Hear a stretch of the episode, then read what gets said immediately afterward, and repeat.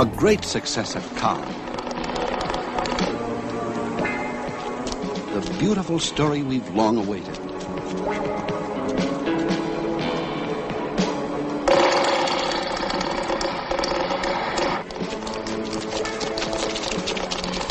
A fantastic animated French film. An event and a complete success.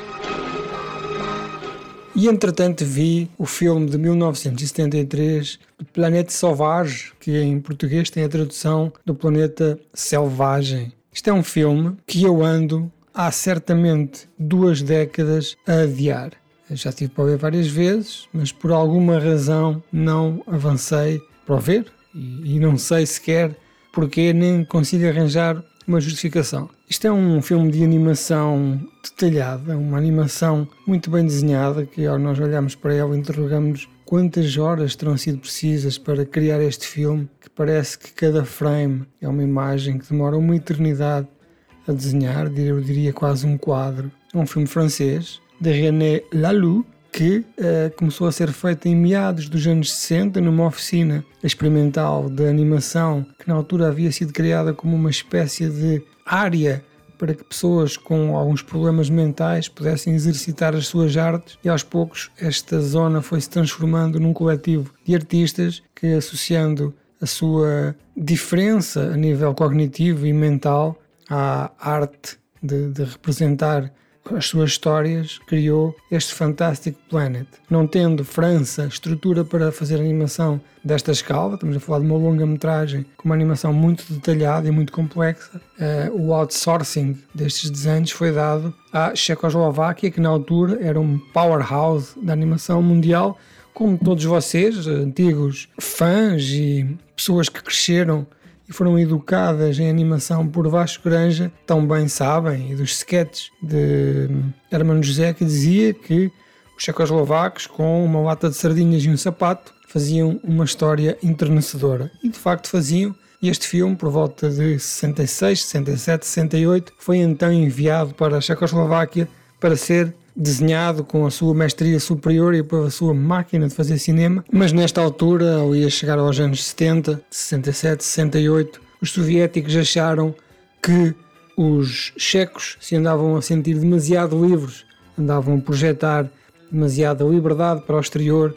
e uma tentativa de libertação do país, uma tentativa de golpe de Estado foi reprimida violentamente e durante dois, três anos o, o filme ficou em banho-maria, ficou ali a marinar, à espera que melhores tempos viessem para este país que havia sido esmagado na sua tentativa de ser um pouco mais livre. E então, 71, 72, começou novamente o trabalho e acabaram o filme que foi lançado em 73, no mundo inteiro, em vários festivais, não tendo uma recepção muito calorosa, tirando, claro, o nicho das pessoas que gostavam de animação e gostavam desta área do cinema, mas de facto, comparado com uh, filmes da Disney, que penso que neste ano terá saído Robin Hood, este planeta selvagem não arrancou muito mais, diria eu, do que um décimo do público, sendo que o objetivo seria igualar esta marca da Disney. Este filme não é, na verdade, um filme para crianças e logo aí está o primeiro problema de box office, até porque isto era uma altura em que as pessoas achavam que a animação era só para crianças, como aliás ainda hoje muitas pessoas continuam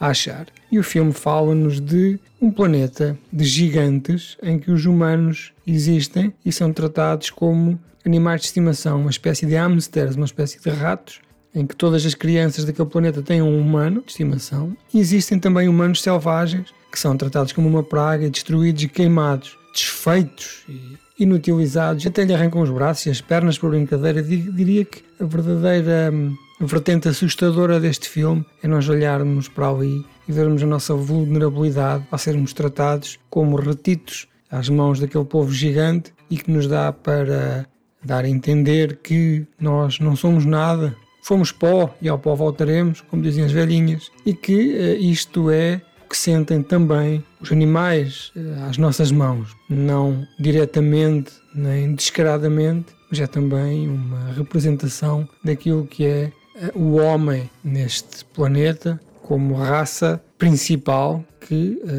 não têm atenção nem consideração nenhuma outra espécie. E o filme conta-nos a história de um desses humanos, um desses ratitos, que veste roupas parvas e faz acrobacias para uma criança e um dia foge. Um dia foge e vai ter com os outros humanos selvagens que vivem lá num parque e através de um equipamento que ele rouba aos gigantes consegue dar ali um salto tecnológico e fazer com que os humanos tenham então a possibilidade de ser também eles hum, uma raça importante neste planeta. Os humanos, pelo que nos é dito, foram trazidos eh, do planeta Terra, mas todos os que estão ali foram já criados naquele planeta. Este hum, jovem que fugiu torna-se uma espécie de um líder de uma tribo de humanos selvagens e consegue o tal salto e, e, e faz com que estes novos humanos mais sabidões e mais uh, dotados de tecnologia sejam uma ameaça que é de uh, imediato destruída pelos gigantones. E então o filme continua com esta guerra entre os gigantes do planeta